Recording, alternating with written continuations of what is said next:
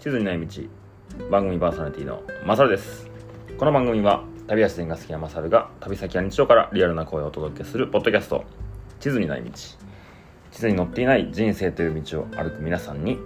人生を楽しく生きるをテーマにお話ししております。はい本日8月1日ですね。配信は8月3日20時にしております。えー、それもちょっと訳がございまして後でお説明お説明でご説明しようと思います。まずはですね、えー、7月いっぱいでハイカナイトあとアマトミハイキングのイベントの締め切りをさせていただきました。ハイカナイトに関してはですね出張で初めて長野という地で開催いたします。いろいろ今準備を進めているのでおそらく当日とてもいい時間が過ごせるんじゃないかなと思います。予約いただいた人数がですね30名が定員としてたんですけど、まあ、会場の都合でまだ数人は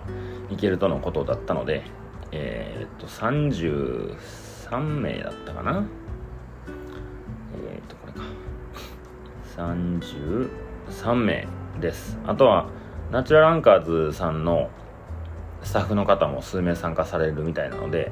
おそらく3567名ぐらいだと思います。うん。またいい出会いがあれば最後ですね。そしてそしてえー、ペグのハイキングツアーのイベントでアマトミトレイルも、えー、締め切りさせていただきました、えー、僕含めて全員で23人ですね。8月の11日長野駅出発して8月の14日マダラオ山ゴールという3泊4日の行程でハイキングしてまいりますまあもうこの後ねまだ行けるよって言いたいんですけどちょっとキャンプ場の予約だったりいろいろありましてもうこれ以上の参加は、えー、遠慮いただいております。でもまあ勝手にねあの歩く分にはもちろん自由ですのではい。もし時間あって歩いたろうかなって人いたらどこかでお会いできればなと思います。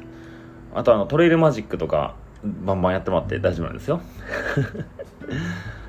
はい。えー、ではですねお知らせ、うん、あります。Into the Peg またトークイベントペグにて開催いたします。今回は少し毛色が違いますよ。今まではですね、えー、ハイキングの話でしたね。PCT を歩いた、えー、大輔君と夫婦で上の順で歩いた大ちゃんのトークイベントが1回目2回目とありましたけども。今回3回目はですねまあ歩きではあるんですけどちょっと毛色の違うお話です。まあタイトルを置くとするのはですねモンゴルゴビ砂漠徒歩というところで砂漠の移動をするお話でございます。場所はですねカフェバーペグにてです。日程は9月の2日土曜日。時間は会場が15時。開演が15時30分。終了が18時となっております。定員は20名で参加費用お一人様3000円いただきます。で3000円の内訳なんですけども、えー、もちろんトークイベントはお聞きいただきましてあとはですねペグで曲がりのカレーが始まっております。そのカレーも一緒に食べれちゃうイベントでございます。はいレオ君の薬膳カレー出会って5秒でカレーのあのカレーですね。とワンドリンクをお付けして、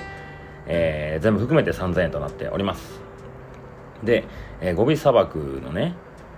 えー、お話なんですけどざっくりどんな方にトークいただくかだけちょっとプロフィール紹介しておきます。砂漠移動家と僕は、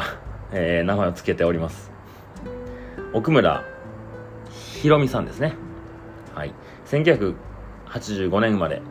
三重県伊勢市出身大阪在住。オーストラリアアフリカを自転車で旅する20代を経て30代で砂漠の世界へ足を踏み入れる GPS などの近代景気を使用しない旅の在り方を模索実験しているというところです近代景気っていうことは僕初めて彼から聞いたんですけどまあ要するに GPS も何でしょうコンパスも持たない。コンパスも持たないのかな ?GPS も持たないのかなまあ要するに今の旅の仕方じゃないですね。まあそんな話。僕もね、何度かお店に来てくれたりとか打ち合わせしてる中でいろいろ聞くんですけど面白いです。マジで。ちょっとねハイキングとかロングトレイルの話とはまあ違う角度の話がたくさん聞ると思いますよ。はい。でインスタグラムでも告知を始めると思いますので、参加ご希望の方は僕まで DM ください。はい。定員20名ですので早物勝ちでございます。でその日はですねハイカーナイトいつもくっつけてるんですけど、まあ、ちょっとイベントイベントイベントになっちゃうのでその日はですね19時から通常営業という形に、えー、させていただきたいと思います。はいお知らせは以上でございます。では今回ですが、えー、世界の歩き方でもちらっとちらっとじゃないな1回分ちゃんとお話したんですけどペグ商店についてのお話でございます。世界の歩き方を聞いていただいた方はなんとなく分かっていただいてるかもしれないですけどまだポッドキャスト内でしかお話ししておりません。えー、要するにですねオンラインショップです。はい。ペグのオンラインショップです。まあどういったコンセプトでやっていきたいかと言いますとですねまあ人と人をつなぐ。人と自然をつなぐ。人と旅をつなぐ。そんなオンラインショップになればいいなと思っております。これはですね僕が個人でやっていくことではなくですね、まあ僕個人でやっていく、まあ僕が中心に進めていくんですけど、えー、僕が所属している会社がありましてそこがですね、え、障害者支援の事業を行っております、まあ、その障害者支援事業の一環としてオンラインショップを作ったという経緯ですね。ねなんでってなりますよね。これね文章で伝えるのも難しいなと思いつつ今文章を作ってるんですけど、えー、言葉で説明するとですねうん。まずそもそもあのペグというお店ができた経緯も母体は、えー、障害者支援の会社がありますで僕はそこの従業員としてお昼の、えー、カフェだったり、まあ、レオ君の曲がりだったりその辺を、まあ、間を持っているというような立ち位置なんですけど僕がペグを作る前にその会社のアルバイトをしてたんですねでまあ、障害という言葉を僕はあまり使いたくないので、えー、言葉を変えるとですね、まあ、発達が緩やかな子供たちという言い方をしましょうか。まあ、世の中では、えー、発達障害と言われている子たちになるんですけど、まあ、発達が緩やかな子たちと僕は、えー、宿題をしたり遊んだり喧嘩したり してましたでね、まあ僕もそこの会社でアルバイトして、PCT の前ぐらいからなんで、もう5、6年経ちましたかね。6年目かな。うん。僕たち大人の6年間って、そんなに変化ないことが多いですよね。身長もあんま変わんないですし。まあ体重は変わるかもしれないですけど。でも6年前にお子さんが生まれたご家庭の方とか想像いただければわかると思うんですけど、何も存在していなかった命がですよ。6年経ったら小学校に行ってるわけですよ。それぐらいの時間ですね。僕が6年前にいた当時から今までっていうのは。でその当時にいた子供たちも大きくなってますよ。あの時何もできなかった子たちが計算を勉強したり、ね、漢字を覚えたりとか。もちろんそれが一般的なスピードとは違いますけどやっぱり緩やかに緩やかに成長していってる姿を見たりまあ、身体の成長はねやっぱ普通に大きくなっていくんで6年前もうね抱っこしてもう振り回しとった子供たちももう今じゃもう無理やろっていうサイズ感になったり身長も僕に近づいてきたりとか足のサイズも僕と一緒やんとかっていうぐらいの時間が流れたんですよ。でねそういう子たちが高校卒業したら、まあ、放課後デイサービスというところに僕はアルバイト行ったんですけどまあ学校終わって放課後家に帰る前に療育と言われている、まあ、分野ですねを受けに施設に利用されてたと。でその子たちが高校卒業すればですねまあ社会に出るわけですね、まあ、社会って何やねんって話なんですけどうん。まあもちろん大学に行くことだってできます。ただやはりこう受験とか勉強っていう部分が難しい部分がめちゃめちゃ多いので大半の子たちが、まあ、仕事をするというかっていう形になりますね。で、えー、僕も一番初めに働いてた東京の会社でも、えー、障害者雇用の枠があって一応同期で障害者雇用としての人たちもいたんですよ。でもほとんど会話することもなく、まあ、本当にこう単純作業をしていたような形なんですけどまあそうなれる子たちって結構少なくてそれができない、まあ、一般就労というやつですかね。障害者雇用をされる。うん。まあ、それが難しいと。学力的とか計算ができないとかコミュニケーションが難しいとかっていうのでこう段階がいくつかあるんですけど施設を卒業していった子たち。僕も一緒に時間を過ごした子たちがそういう、まあ、社会に出た子が何人かいるんですね。で実際にそれで働いてみると難しい部分がたくさんあったり、えー、収入の面で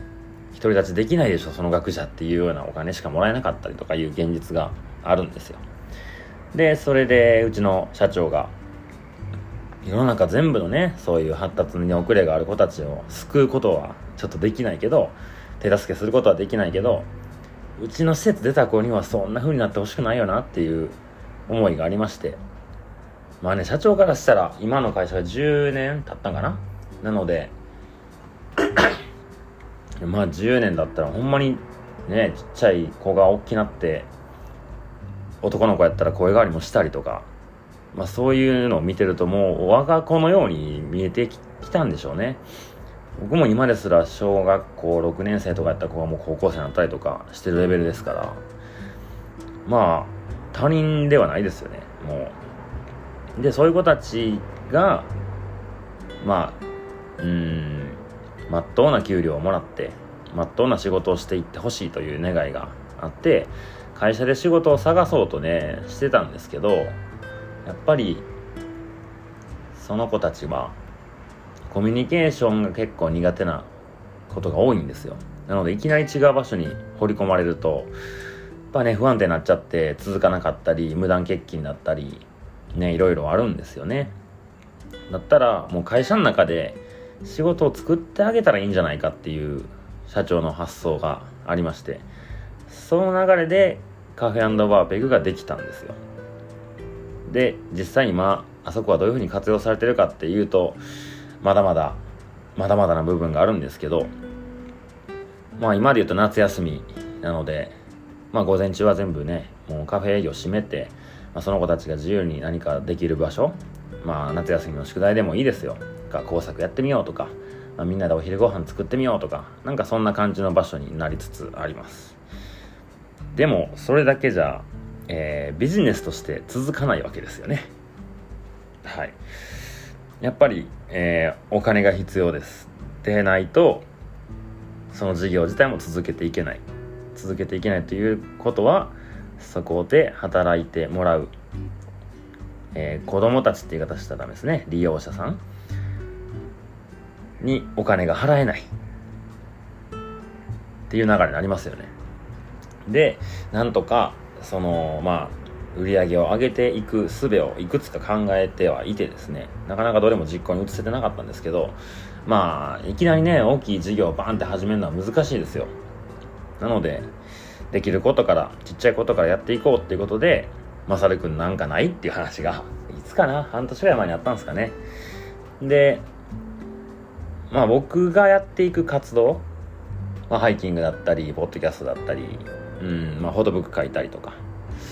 トークイベントしたりとかなんかそういった僕のやっていく活動の中にこれ手伝ってくれて助かるなとか、うん、これならあの子たち楽しんでできんじゃないかなとかそういった余白があればそこを仕事にできるんじゃないかっていう発想になったんですよね。うん。それで最近まあハイカーウェーブとかもありましたけど、まあ、手渡しで渡してた方が多分20名もいないぐらいですね。まあ、50分の20ぐらいが手渡しできたとして残り30名の方には発送をさせていただきました。ってなったら発送梱包の作業って結構ね住所書いたりとかうん手紙も書きましたし手紙の返送用のねえー、切ってもハリハリしたりとかいろいろね時間かかったんですよね。そういうことの、まあ、単純作業という形でいいか分かんないですけどそういう部分だったら手伝ってもらえるんじゃないかな。なんならめちゃめちゃ僕助かるんで。まあもちろん彼らにやってもらって僕はしないわけじゃないんですけどまあもちろん届ける相手がいるのでちゃんとうん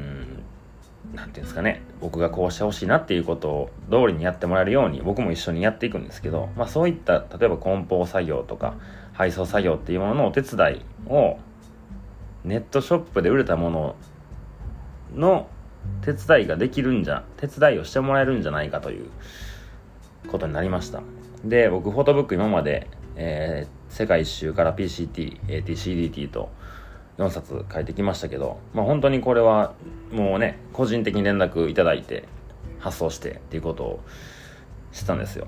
だそれをネットショップ、まあ、ペグ商店を使って販売すれば、まあ、一括で管理できるし、まあ、それの配送業務を僕も含め施設のスタッフも含めそういう利用者の方々と一緒に配送作業をしてお仕事にしてでこの本の売り上げの一部をその人たちの、えー、給料、まあ、会社の利益にすると、まあ、その利益になった分がその子たちの給料として支払われるという流れにしたいんですよ。